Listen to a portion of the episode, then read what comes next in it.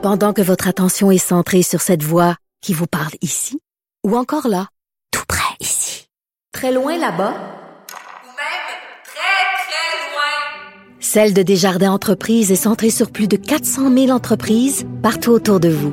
Depuis plus de 120 ans, nos équipes dédiées accompagnent les entrepreneurs d'ici à chaque étape pour qu'ils puissent rester centrés sur ce qui compte, la croissance de leur entreprise.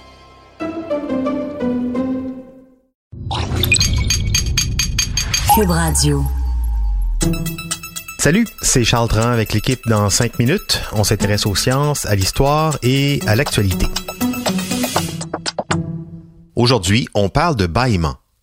Notre bouche peut servir à beaucoup de choses, principalement ingérer de la nourriture, mais aussi respirer, tousser, éternuer, éructer, parler et bailler.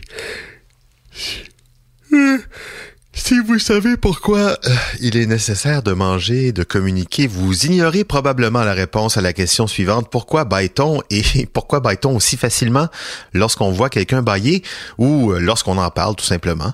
Heureusement, Frédéric Guindon est là et tente aujourd'hui de résoudre cet épineux mystère.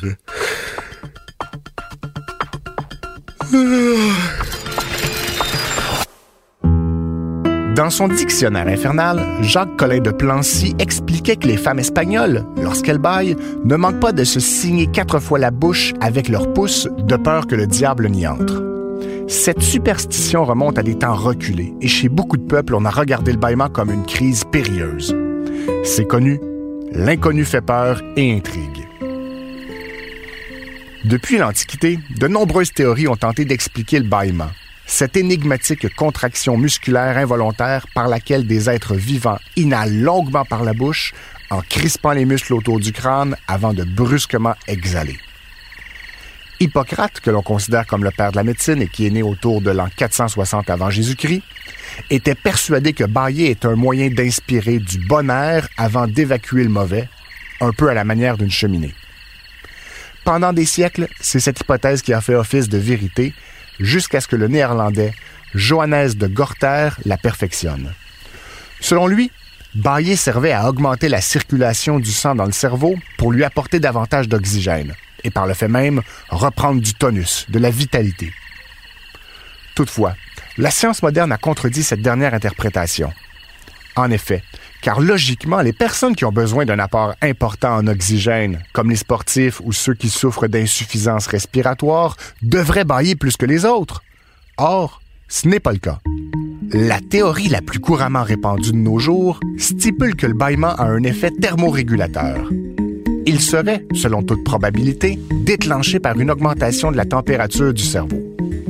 Voyez-vous, aussi petit qu'il puisse paraître sur l'ensemble de notre corps, notre cerveau consomme 40 de toute notre énergie métabolique, ce qui est une proportion énorme. Un peu comme un processeur d'ordinateur ou le moteur d'une auto, il peut arriver que notre cervelle surchauffe en quelque sorte. Dans un tel cas, notre vigilance baisse. Cela peut se produire dans plusieurs circonstances. Quand on est malade, quand il fait chaud, quand on est fatigué, ou bien sûr quand on s'ennuie.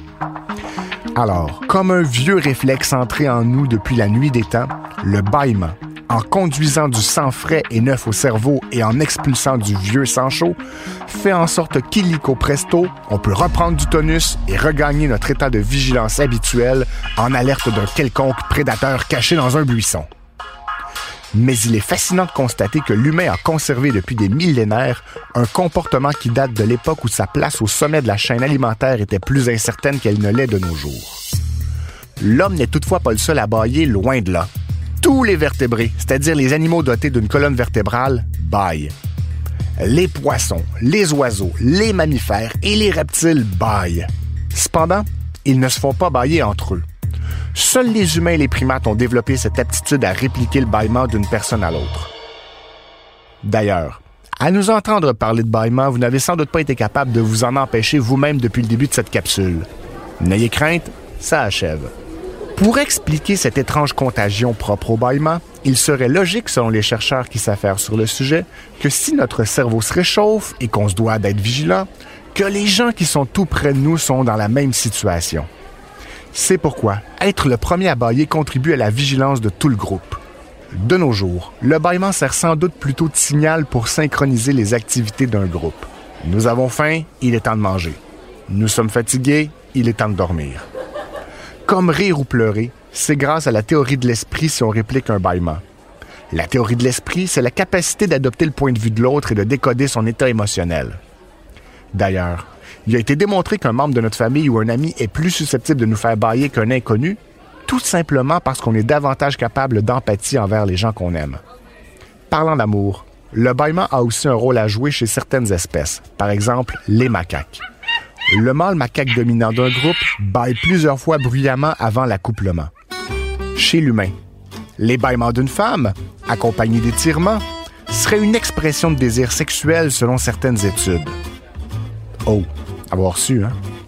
Même si elle est bizarrement mal vue en public, l'action de bailler aiderait notre corps à se relaxer. Ben oui, ça a l'air que chez l'humain, des études ont montré que des bâillements accompagnés d'étirements seraient une expression de désir sexuel chez la femme, mais aussi sans doute chez l'homme. Mais on n'a pas encore expliqué ce lien entre bâillement et sexualité. Désir ou pas, en tout cas, bailler, ça fait du bien. Bailler volontairement, à toute heure du jour, chaque fois que vous vous sentez angoissé, vous ne vous en porterez que mieux. Merci Frédéric Guindon. C'était en cinq minutes.